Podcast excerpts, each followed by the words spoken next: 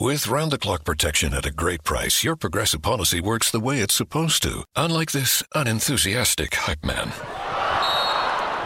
Okay, everybody, let's make some noise. Put your hands up. Or not. It's your call. Here we go now. Here we go. Switch to Progressive today. It is electric in here. Progressive Casualty Insurance Company and Affiliates. Obrigado, Rafa. Valeu demais. É, falei já aqui algumas semanas atrás. Queremos mais uma vez louvar a Deus pela sua vida, pelo empenho aí de estar com a gente todos os domingos, abençoando a nossa vida e já está se preparando para a semana que vem, como já foi dito aqui, nossa celebração especial. Quero reiterar o que foi falado e, e, e clamar mesmo a todos os irmãos que, que lembrem de alguém que já passou pela DOCA, alguém que já esteve entre nós, alguém que faz parte da nossa história, nunca congregou aqui, mas é um amigo querido, e manda esse convite para ele, porque semana que vem, é, no domingo que vem, é um dia muito especial, é um dia onde nós ah, nos juntamos para louvar a Deus por seis anos de história. Seis anos ah, é, é, é, tempo demais, às vezes parece que foi ontem, às vezes parece que sempre foi. A gente quase não lembra como era a vida antes da, da nossa congregação, o tamanho da intensidade que a gente desfruta aqui e a gente quer reiterar esse convite. Bom, meus irmãos, hoje já é o décimo encontro que nós temos feito online. É, é um desafio muito grande todos os domingos, eu, eu sempre vou falar isso. A dinâmica que a gente adaptou como comunidade é uma dinâmica transparente, onde todos são iguais, então às vezes uh, eu não, não, me sinto constrangido de falar que é, é bem complicado o dia que a gente está vivendo aqui. A gente até muda de cenário, um pouco muda de ambiente para refrescar um pouco nossa cabeça. Vocês não estão vendo aqui, né? Por causa do ângulo da câmera, mas a mesa está aqui, aqui. É exatamente nesse lugar onde a gente desfruta de, de, muita comunhão, de muita risada. Mas é nesse lugar também que a gente já desfrutou de, de momentos ricos de oração, ah, de muita partilha. Aqui já aconteceu muitos encontros. E, e, nesse lugar Jesus já trabalhou muitas coisas no coração. É um lugar ordinário, é um lugar normal. A gente está aqui na cozinha. Você vê aí ah, aqui do seu lado eh, direito, você vê ah, a churrasqueira, as coisas normais da nossa vida, um lugar que a gente gosta muito de estar. Então, para falar sobre esse tema dessa espiritualidade ordinária, a gente decidiu de fato correr o risco do som ficar pior, da, da luz ficar pior, para a gente conseguir uh, nos ambientar nessa mensagem. Como falei, é o décimo encontro, é, os dias têm passado numa velocidade estranha, então os períodos eles, eles, eles, eles acabam muito rápido, é, é, é estranho perceber que você logo já está de tarde, logo já está de noite, você tem que dormir, começa outro dia. Antes passava mais devagar, agora a gente foi se acostumando ao ambiente do home office, de ficar dentro da nossa casa, e as coisas estão acontecendo nesse, nesse período, nessa semana, como nação, né, a gente viveu muitas coisas, então eu acho que não convém citar todas elas aqui, até por questão de tempo e, e de foco mesmo. Mas uma das coisas que, que a gente assistiu bastante, e que pelo menos nos grupos que eu faço parte de WhatsApp, a gente, eu, eu, eu percebi uma grande discussão acerca de pastores que desejam voltar os encontros né, pessoais de suas congregações.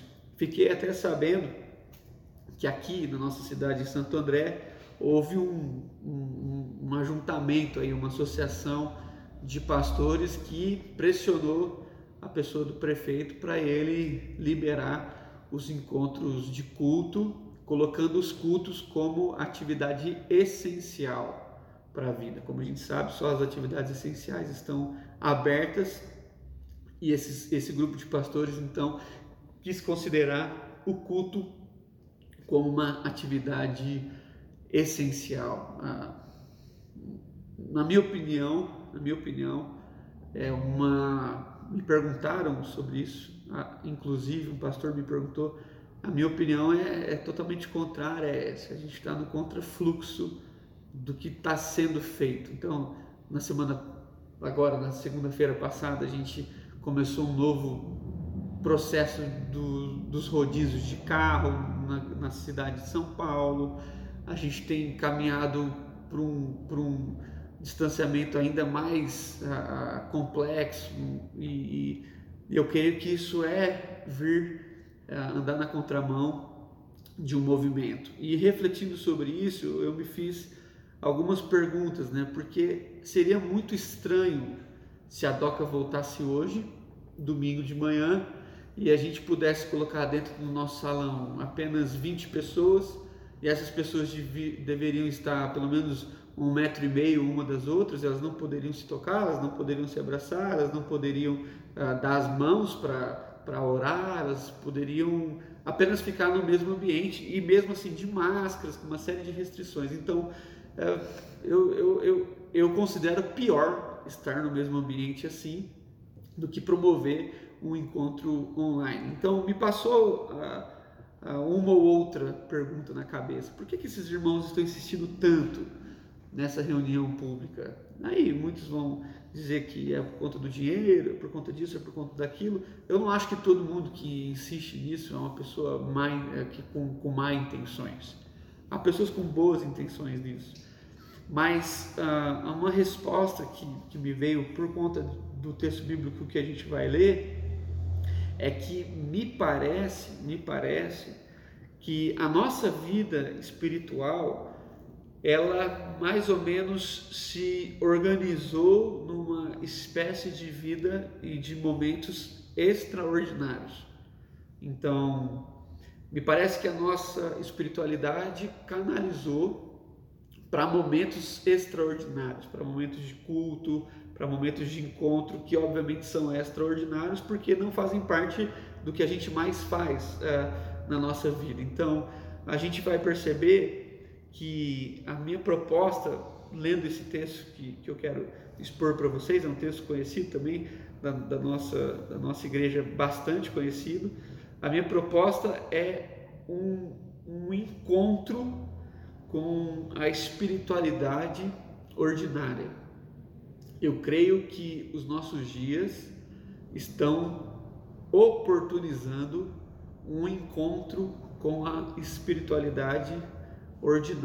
Eu quero ler o texto de Atos, capítulo 2. Eu vou ler apenas dois versículos, o 46 e o 47, e a gente medita um pouco sobre isso. Atos, capítulo 2, 46 a 47.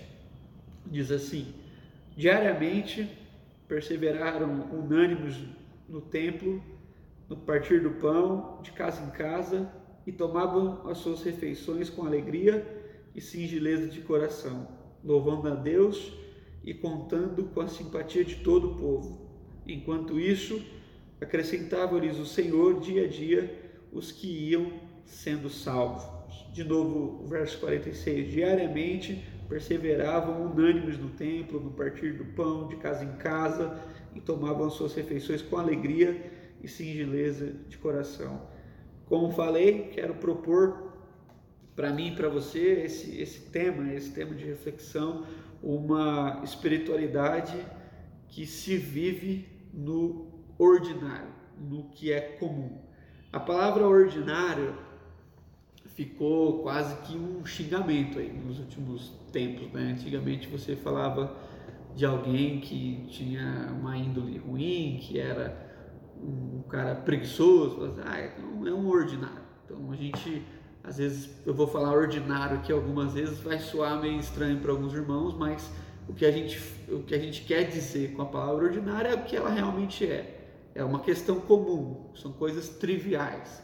Analisando a, a fé cristã e a forma como o Brasil tem lidado com a experiência religiosa e mais a experiência religiosa evangélica, a gente tem percebido que nos últimos anos, pelo menos nos últimos 10 anos ou um pouco mais, foi se colocando, uh, incrementando na vida da igreja uma coisa chamada experiência.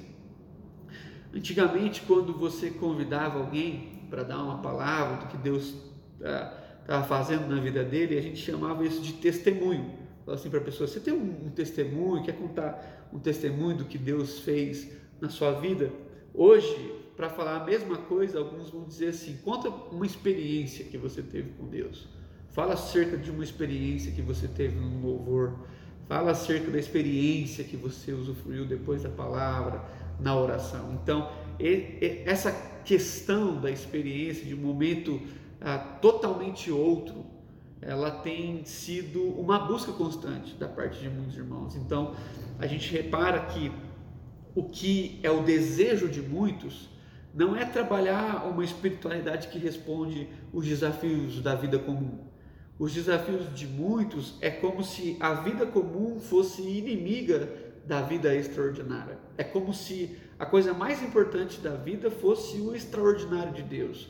As coisas que a gente vive na comunhão, as coisas que a gente vive ah, no momento de louvor, e é por isso que muitas congregações têm levantado essa bandeira ah, sem nenhum sem nenhum, sem esconder, sem nenhum medo. E muitas congregações têm como lema, qual é o seu lema, qual é a sua missão? Minha missão é propor uma experiência para as pessoas. Não tem importância, Deus se movimenta em todos os lugares, Deus completa a sua obra da forma como Ele quer. A questão é que me parece que essas experiências extraordinárias não conectam a nossa vida ordinária.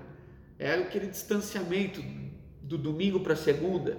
É aquela coisa que a mensagem do domingo não tem nada a ver com a reunião da segunda, não tem nada a ver com os dilemas do meu trabalho na segunda, não tem nada a ver com a vida que eu levo na escola, na faculdade, na universidade, na segunda. Então, isso aqui nós ouvimos um pouco há uns, talvez uns dois anos atrás, quando o Marcos Almeida esteve aqui, ele falou um pouco de cultura brasileira, evangélica, e ele usou esse processo como uma ressaca pós-culto, quando ele falava dessa ressaca que a gente fica e que dura mais ou menos uma semana para que chegue de novo ah, o domingo, o dia extraordinário. Ah, quando nós lemos a Bíblia, nós vamos perceber que, que a fé cristã é uma fé que lida com os, com os dilemas normais da vida. É uma fé que, que se preocupa por demais com o cotidiano. E é interessante que, embora seja muito visível esse lance da experiência nos últimos anos, principalmente com o movimento musical de louvor, adoração, worship, que, que a gente chama, né? Ah, isso não é só de agora me parece que a nossa fé, a, a nossa fé cristã evangélica, ela foi se constituindo em cima desse pilar do extraordinário. E eu queria tentar aqui dar alguns exemplos, como por exemplo, quando, quando a gente era criança, na maioria das denominações, não existiam ainda é, o, o, cultinho infantil, a doquinha, a separação das crianças e, e e dos adultos. Isso, isso foi uma coisa meio nova. Acontecia que, que as crianças, pelo menos aonde eu reunia, elas ficavam junto com os adultos. E, e, e acontecia uma coisa assim meio emblemática para a cabeça de uma criança. Por quê? Porque antes de entrar para o salão de culto, né, para o templo, não sei como você chama, ah, eu lembro que os pais passavam com as crianças no banheiro e eu lembro que meu pai era bem claro em relação a isso. Ele falava assim: vai fazer xixi antes de começar o culto, porque no meio do culto você não sai. E eu tinha que ficar lá, às vezes com 5 anos, 6 anos, se desse vontade de ir no banheiro, eu, eu, eu, eu, tinha que ficar naquele lugar. Eu não podia me movimentar, porque existia uma, um, um místico extraordinário. O culto começou, as crianças fiquem quietas Ninguém pode conversar. Filho meu não anda. Filho meu não anda no culto. Tem, tem esse negócio, né? Filho meu não chora.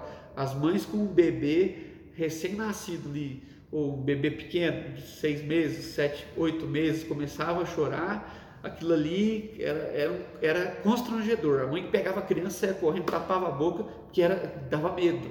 Então a gente cresceu a, a, a, nesse ambiente onde tinha roupa para ir no culto, tinha a roupa da igreja. Não sei se alguns irmãos vão lembrar disso, mas eu lembro que é, na minha casa, por, por exemplo, era assim a roupa nova, o tênis novo, a calça nova, a camiseta nova, era a roupa de ir na igreja. Eu lembro que era doido para ir com o tênis que, que minha mãe me deu, não sei, se foi minha mãe, minha avó, é, que era um Lecheval, Lecheval Light. Eu, o primeiro tênis que vinha luzinha, eu tive esse tênis aí, e eu queria ir com ele para escola. Um dia eu pus, pus escondido assim para minha mãe não ver. Quando chegou no carro, ela viu que eu estava com o tênis, eu tive que voltar para dentro de casa para trocar, porque aquele tênis era, de, era tênis de ir na igreja, era roupa de ir na igreja. A gente cresceu num ambiente onde levar a Bíblia para a igreja era ostentação. Você chegava com a Bíblia, você não tinha um irmão que não entrasse com a Bíblia na igreja. E se tivesse um que entrasse com aquelas Bíblias de estudo, tipo Bíblia de Genebra, Bíblia de estudo do Shed e outras Bíblias de estudo, esse cara assim, já dava, aquilo ali já era uma era uma baita de uma moral. A gente cresceu num ambiente onde o salão de culto ele ganhou uma, uma, uma proporção espiritual assim é, diferente e a gente cresceu nesse ambiente onde a palavra que mais se falava era reverência, reverência. Ah, você entrou no lugar, você tem que ficar reverente àquele lugar. Ah, eu me lembro que uma vez estava voltando do acampamento da igreja carregando uma caixa de som e eu entrei no templo com boné. Eu lembro que eu voltei literalmente de marcha ré, tirei o boné e entrei de volta, porque era isso que eles me ensinavam.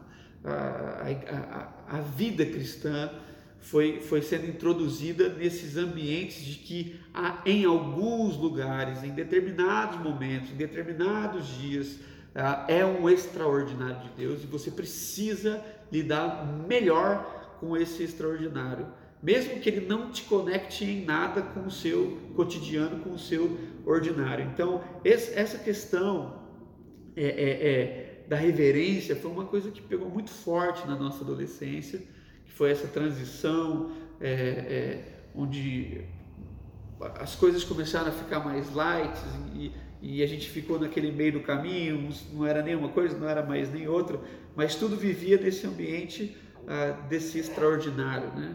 A gente cresceu nesse, nesse lugar, nesse ambiente. Então, eu creio que, de certa forma, a nossa mente ela foi é, é, formatada.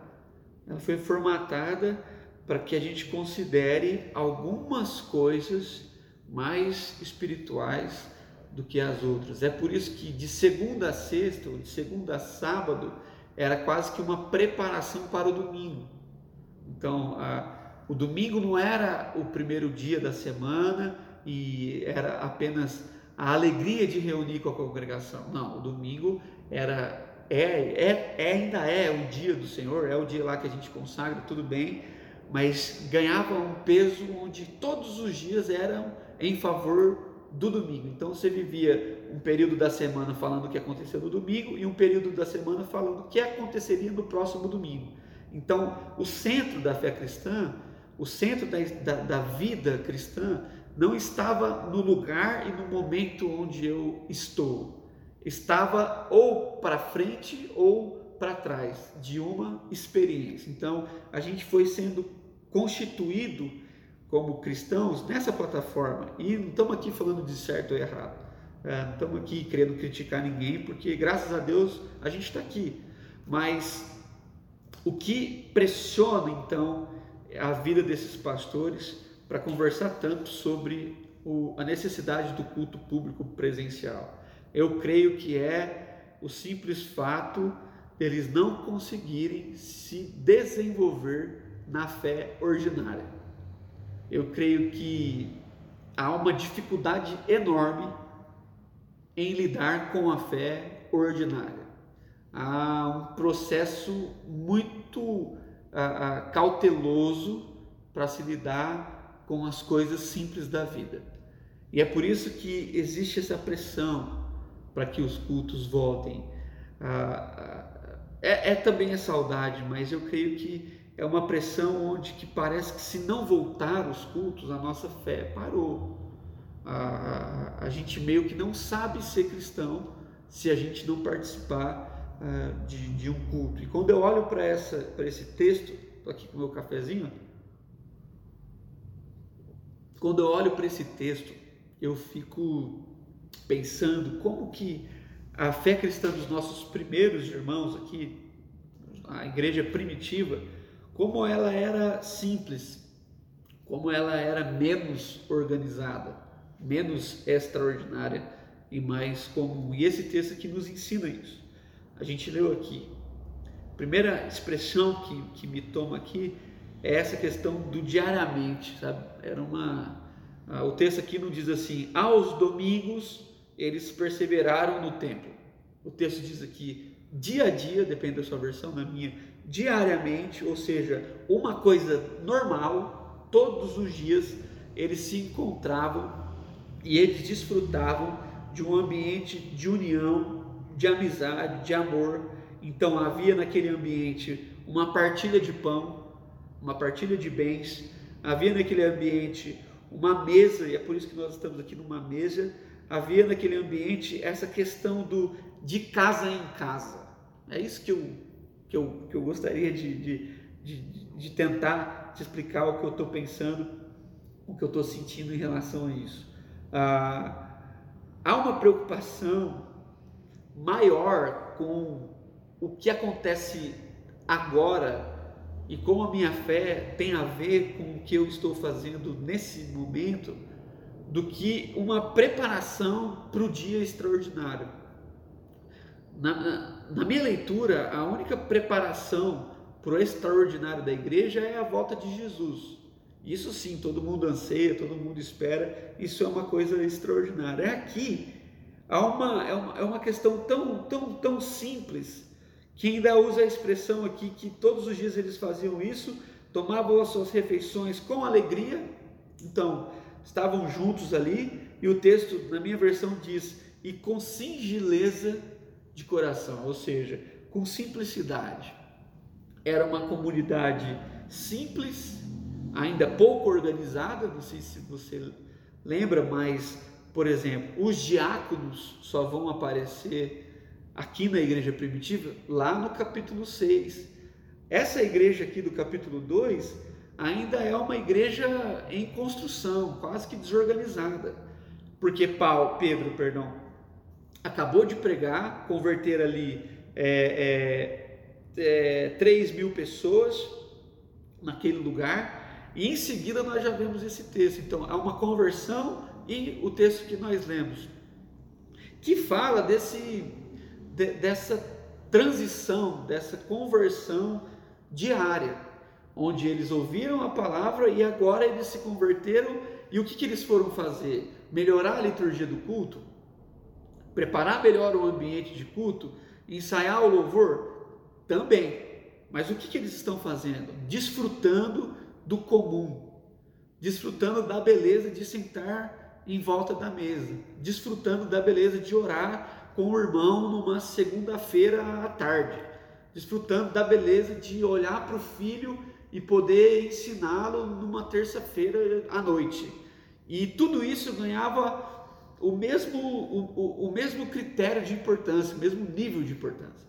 Era uma vida comum, era uma vida de cuidado, era uma vida ordinária. Eles faziam isso dia a dia e, e na medida em que as pessoas fossem tendo dificuldades, um irmão ia auxiliando o outro e, e as coisas iam acontecendo. Aqui, eu penso que essa forma que nós lidamos de, de cuidar do, do extraordinário e do ordinário, ela vai trabalhando sim algumas coisas é, difíceis no nosso coração de serem quebradas. Como é difícil não considerar um momento mais importante do que o outro.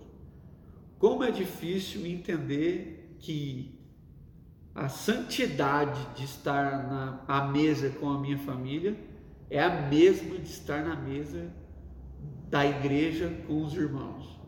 Como é difícil perceber que ler as Escrituras na minha casa requer de mim a mesma reverência que eu tenho ao ler as Escrituras aqui na congregação. Como é difícil perceber que as orações que eu faço em casa têm o mesmo caráter do que as orações que eu faço na congregação. E é interessante perceber que essa vida ordinária desses irmãos ah, respondem muito a um texto bíblico que está um pouco mais para frente, que Paulo escreveu, que é o texto lá de 1 Coríntios 10. Alguns irmãos vão, vão saber de cabeça quando Paulo diz assim, no versículo 31, quer comais, quer bebais ou façais qualquer outra coisa, faz, façam tudo para a glória de Deus. Então preste atenção nesse texto mais do que ordinário. Olha aonde Paulo vai nos levar. Para as coisas mais simples que a gente faz. Ele diz assim: quer comais, uma coisa que a gente faz pelo menos três vezes por dia, quer bebais, é uma coisa que a gente faz várias vezes por dia, ou façais qualquer outra coisa, qualquer outra coisa, façam tudo para a glória de Deus. Então, esse texto da igreja primitiva em Atos 2, para mim complementa muito bem o que Paulo escreveu aos Coríntios, dizendo assim para eles como que, meus irmãos, já que a carta aos Coríntios é uma carta que fala muito dessa questão litúrgica, dos dons, que trata muito ah, ah, da rotina da igreja, da organização da igreja, Paulo está como quem diz assim: meus irmãos, ah, voltem um pouco para o ordinário e percebam que comer e beber também são coisas que eu e vocês devemos fazer para que Deus seja glorificado. Ah, alguma vez na vida você já bebeu uma água assim e pensou, nossa, Deus seja glorificado? Alguma vez você já comeu e pensou, Deus seja glorificado? Ah, alguma vez uma refeição foi tão santa na sua vida quanto um culto?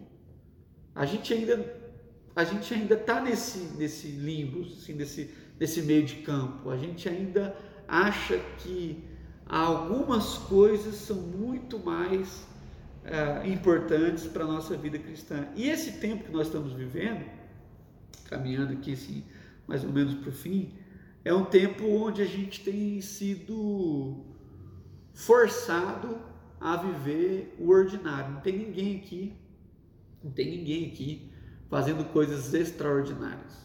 Né?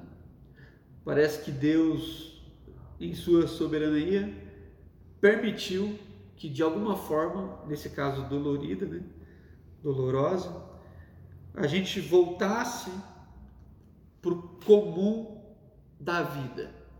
Então agora nós teoricamente não pegamos mais trânsito, nós não pegamos tantas filas, nós praticamente não saímos de casa e o que nós mais temos feito as coisas mais comuns da vida. A gente acorda, toma café, não desloca, escova o dente, trabalha, come, trabalha, come, dorme. Claro que muitos vão engordar, mas a gente está sendo levado por Deus a um ambiente muito normal, muito normal. E o que, que isso tem gerado no coração de muitos? Paralisia. Paralisia. Tem muitos irmãos ainda pensando que é, amanhã ou depois as coisas voltem, voltem ao normal. Muita gente achando que semana que vem ah, tá tudo certo. E essa falsa esperança tem nos impedido de viver a beleza do comum, a beleza da mesa a beleza do filho à mesa. Quantos de nós, quantos de nós não sentávamos à mesa com os nossos filhos há muito tempo? Quantos de nós não sentávamos à mesa com pressa? Porque a gente tinha uma reunião e, e, e, e tinha que sair, sabia que ia pegar trânsito, eu ficava com medo do trânsito. Quantos de nós ah, acordavam os filhos quase que todos os dias preparava o café, sentava no sofá. Quantos de nós? Pouquíssimos de nós. A maioria de nós estávamos envolvidos com muitas atividades. E agora que Deus propõe, ou pelo menos nos permite passar por um tempo assim, o que está acontecendo? Vou tentar ser mais claro. Alguns estão considerando esse tempo como a pausa do domingo para o outro domingo. Então era como se a gente pensasse assim: ah, aquele dia a gente reuniu, esse tempo vai ser meio curto e depois a gente volta. Olha que engraçado, Deus está nos permitindo a reconfigurar a nossa espiritualidade familiar. Isso é um privilégio. Deus sempre tratou a vida espiritual com base na família. Deus, quando chama Abraão, lá no capítulo 12, vai dizer para Abraão: Abraão, em ti serão benditas todas as famílias da terra. Quando alguém ia falar da história do povo de Israel, alguém se levantava para pronunciar, geralmente eles diziam assim: o Deus de Abraão, o Deus de Isaac, o Deus de Jacó, ou seja, o Deus da família, o Deus que, que, que nos chamou em família, o Deus que nos constituiu como famílias, o Deus que nos fez ser um povo com uma, com uma mentalidade comunitária, de cuidado aos estrangeiros, o Deus que, que nos chamou a proposta de relacionar com o divino na perspectiva de um pai.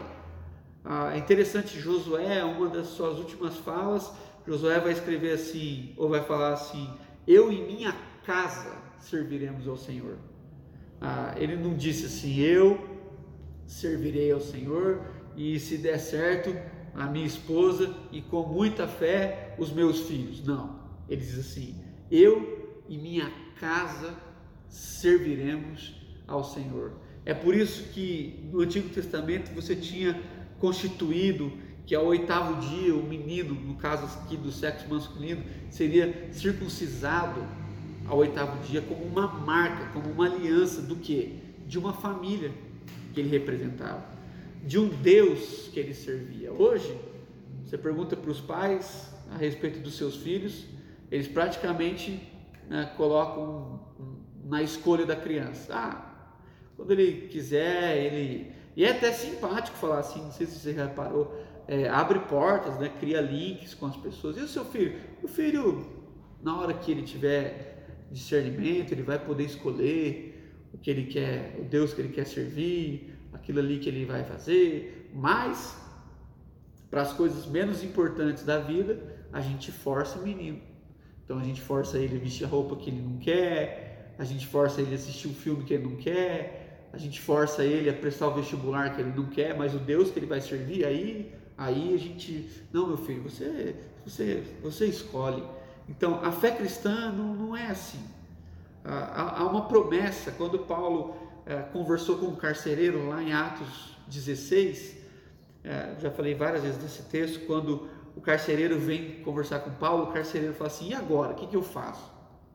O Paulo responde assim: crê no Senhor Jesus e será salvo, tu e tua casa. Então é um momento da gente ressignificar a espiritualidade da nossa família, onde agora, pela graça de Deus, nós temos tempo para ficar com a nossa esposa, mais tempo para ficar com os nossos filhos, mais tempo para ficar com os nossos pais, ou pelo menos para ligar para os nossos pais. Então, a boa notícia que nós temos para esses dias é que essa terceirização espiritual acabou, ou pelo menos tem que acabar.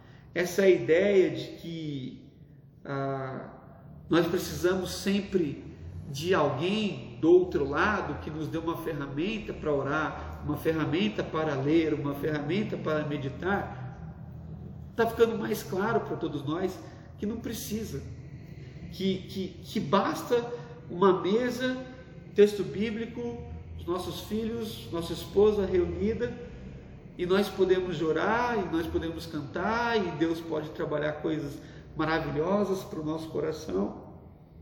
E mesmo assim, com, esses, com, esses, com essa boa oportunidade, mesmo em dias de caos, há muitas pessoas que ainda ficam esperando. Então a pessoa está ansiosa para o domingo.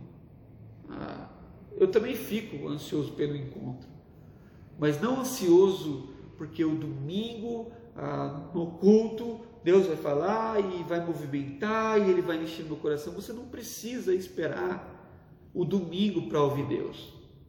Você não precisa esperar o sacerdote, o pastor da congregação, abrir o texto bíblico para Deus falar ao seu coração. Você não precisa esperar. Você pode ouvir Deus todos os dias na sua casa. Você pode ouvir Deus na boca dos seus filhos. Você pode ouvir Deus na boca da sua esposa, na boca dos seus pais, na boca do vizinho. Você pode ouvir Deus. Você pode ouvir Deus quando você abre o texto bíblico. Então, quando é que nós vamos acabar com essa ideia de que quando nós lemos o texto bíblico na nossa casa é uma devocional simples, que Deus não fala quase nada. Mas quando nós abrimos o texto bíblico no domingo, então agora Deus vai ordenar as suas bênçãos. Tá? Deus só tem compromisso com a gente no período de culto? Ou Ele está querendo formar a nossa vida por completa? Há muitas pessoas que, que, que esperam o domingo para o momento de louvor, quando eles estão no rádio ouvindo uma canção, aquilo lá é só uma música, mas a mesma música tocada no domingo passa a ser um louvor. Né? Quando é que a gente vai entender que a gente não precisa esperar uma orientação do conselho da igreja para fazer a ceia na nossa casa? Então, isso, isso é, uma, é, uma, é um tema delicado, né? mas a gente sempre trata bem com ele. E eu não tenho crise em pensar assim. Tenho crise em pensar assim. A gente sempre fica nessa. Quando é que vai ter ceia? Quando é que vai ter ceia? Irmão, pode ter ceia todo dia.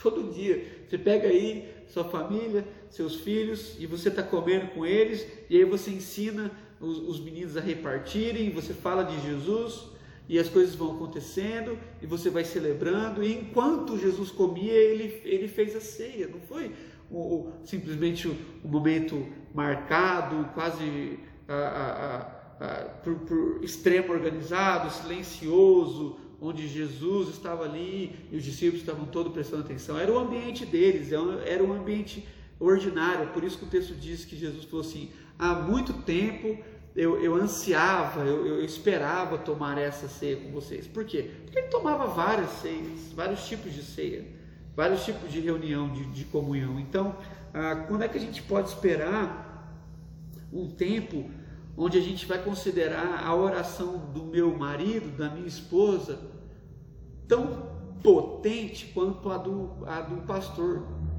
Isso sim, eu creio que esse tempo é o tempo propício para a gente voltar a pensar nisso, essa espiritualidade familiar. Então, aquela coisa que está todo mundo no aniversário e quando vai orar, sempre chamam o pastor. Por quê? Porque ele é a figura Pode ser. Mas por que não o pai da criança? Dizendo assim: está aqui, eu sou o pai, quero olhar para o meu filho, porque ele é o aniversário dele, eu, como autoridade espiritual na vida dele, quero aqui rogar a Deus as bênçãos para essa criança. Por que, que tem que ser o sacerdote? Por que, que tudo gira em torno do sacerdote? Ah, eu creio que esses dias estão sendo para nós uma grande oportunidade da gente não ter que esperar o domingo de manhã para fazer um estudo bíblico, da gente não ter que esperar o domingo é, é, é 10h40 para poder ouvir Deus. Então, assim, meus irmãos, olha, olha, olha que beleza esse texto, é, o quão simples é essa, essa parte das Escrituras. Por quê? Porque ele está nos falando que daqui a pouco, quando você colocar a mesa na sua casa, essa mesa com arroz, feijão, frango, não sei, não sei que vai ter macarrão. Essa mesa com, com sua esposa, seu esposo, seus filhos ou seus pais, ela tem um outro significado. Ela pode ser um lugar de uma manifestação de Deus incrível, mesmo sendo ordinário. Nessa mesa que você senta sempre, Deus pode trazer novos significados para o que você faz e você pode desfrutar de coisas incríveis, de coisas incríveis que você nem sabia que seu filho sabia, de palavras incríveis que sua esposa pode ter trazer. Então, esses momentos, eles não são só uma pausa para o que vem a seguir. Eles são importantes. Eles são importantes.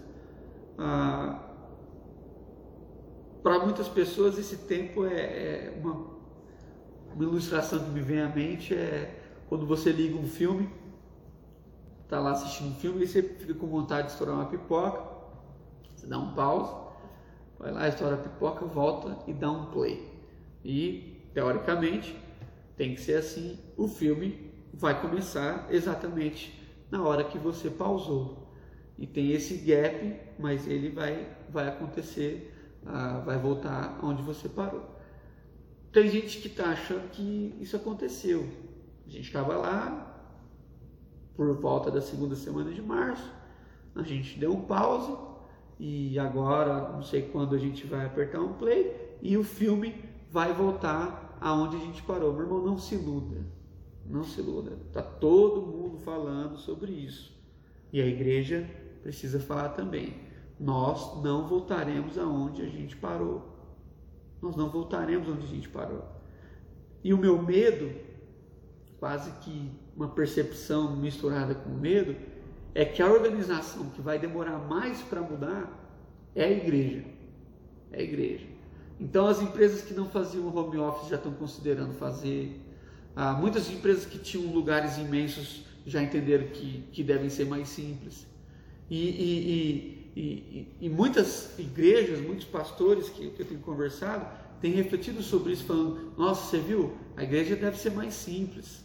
A igreja pode ser mais simples. A igreja não sei o que lá, pode ser mais simples. Então, quando tudo aparentemente voltar ao normal, a gente não estará naquele lugar que a gente parou a gente vai estar onde? Nesse negócio que está todo mundo chamando do novo normal.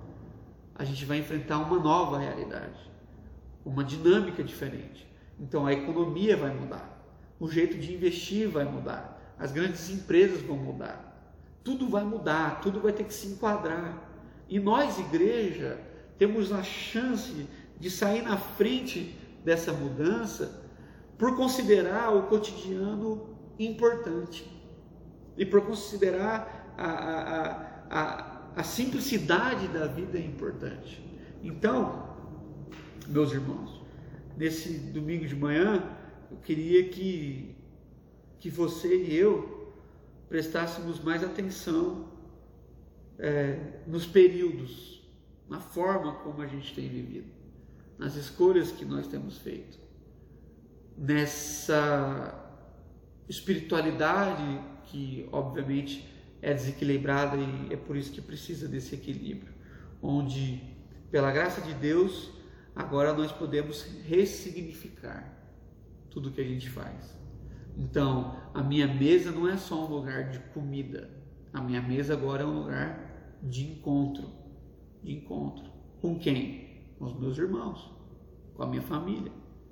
É por isso que quando eu sento à mesa, eu vou estar lá eu não vou estar pensando na reunião, eu não vou estar pensando no pagamento do funcionário, ou não vou estar pensando se eu vou receber. Quando eu sentar à mesa, eu vou estar à mesa, porque agora eu sei que Deus também se importa com a refeição da minha casa. Tem gente indo trabalhar em casa e lidando com o home office, eu sei que é muito difícil. Para mim é, é meio que sempre foi assim mas para a maioria dos irmãos é uma grande novidade. E aqui é onde a gente está perdendo equilíbrio, porque tem gente achando que home office é trabalhar o dia inteiro. Tem gente achando que home office é trabalhar de sábado e domingo 14, 15, 16 horas por dia. E isso não é verdade. Então, se você e eu não nos adaptarmos a uma rotina, esses dias vão ser muito duros para você e para mim, e quando a gente voltar, a gente vai estar fora do time. A gente vai ter perdido o tempo. A gente vai ter, a, a gente vai demorar para reconectar. Então agora eu e você precisamos prestar atenção nos detalhes da vida. Você provavelmente nunca mais vai ter tempo para ficar tanto tempo assim com a sua casa. Você provavelmente nunca mais vai passar tanto, tantos minutos do seu dia com seus filhos, nem com sua esposa. Então é agora, creio eu, que é a hora da gente ressignificar. Por isso, quero dar uma palavra de incentivo aos meus irmãos, aos homens da congregação. a palavra é a seguinte: sirvam as suas esposas. Aproveita que você está em casa e se movimenta um pouco mais. Então, se você sabe que sua esposa gosta de tomar o café, que no café tenha isso ou tem aquilo, irmão, acorda mais cedo e, e quando a sua esposa levantar, o café está posto na mesa e aquilo ali ganha uma, uma outra dimensão. Se você sabe que que, que sua esposa não gosta que as louças acumulem na pia, porque tem gente que gosta de lavar a louça uma vez só no dia e aí deixa acumulado. Cada casa gira numa dinâmica. Mas se você sabe que é diferente, você vai lá e faz. Se você sabe que, que os seus filhos gostam de ouvir histórias, então preparem histórias. Se você sabe que seus filhos ah, gostam de ouvir as suas histórias quando você era criança, sentem com seus filhos e comecem a contar as suas histórias. Se você sabe que seus filhos gostam de, de, de textos bíblicos, então aproveite isso e quando você sentar na mesa, você conta uma história de um texto, de um texto bíblico e ensina a sua casa. Também as mulheres aproveitem que vocês estão em casa e sirvam a sua casa. Né? Sirvam sua casa com alegria. Da mesma forma como eu falei para os homens, façam também as mulheres. E aí essa casa vai virar aquela casa da polêmica de quem é que serve primeiro, quem é que acorda primeiro, quem é que lava primeiro, quem é que limpa primeiro.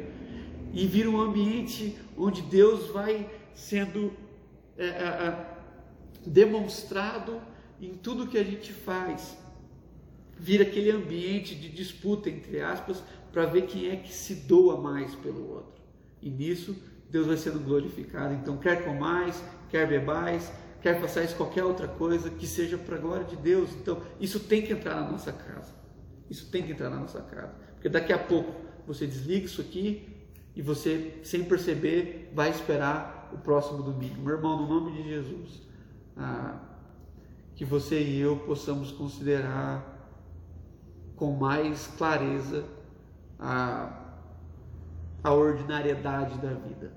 O café, o banho, o sono, o descanso, o trabalho, os filhos, a esposa, o esposo, que tudo isso ganhe uma nova, uma nova perspectiva, para que você e eu possamos desfrutar de tudo que Deus tem construído e tem proposto para nossa casa. Eu queria orar, porque eu sei que esses são dias difíceis, não estamos aqui é, querendo anestesiar ninguém, pelo contrário, a gente quer que cada um entenda bem a realidade. E nós queremos orar porque eu sei que algumas casas têm passado por dificuldade e é nessa hora que Deus vai se manifestar, é nessa hora que Deus vai ser glorificado, quando você e eu ao passarmos as tribulações, sermos aprovados, glorificando a Deus, conscientes de quem sustenta a nossa casa é Deus. É assim que Deus se movimenta, é assim que, que as pessoas vão ver a glória de Deus, como foi no texto aqui que nós lemos de Atos 2.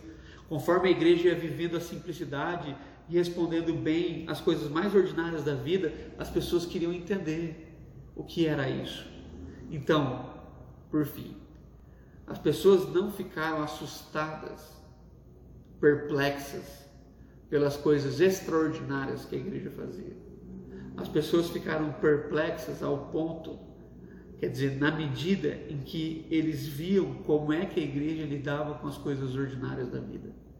Quando eles viam que a igreja sabe lidar com o ordinário da vida, então eles chegavam para os discípulos e perguntavam: o que, que eu faço para viver essa vida? Simples, mas totalmente significativa. Que Deus possa te abençoar nessa semana, que você encare tudo de uma, uma perspectiva um pouco nova e apesar da simplicidade dessa, dessa mensagem, né, a gente está acostumado com essa ideia de que cada mensagem tem que ser extraordinária, não, tem, que, tem que ser o que é.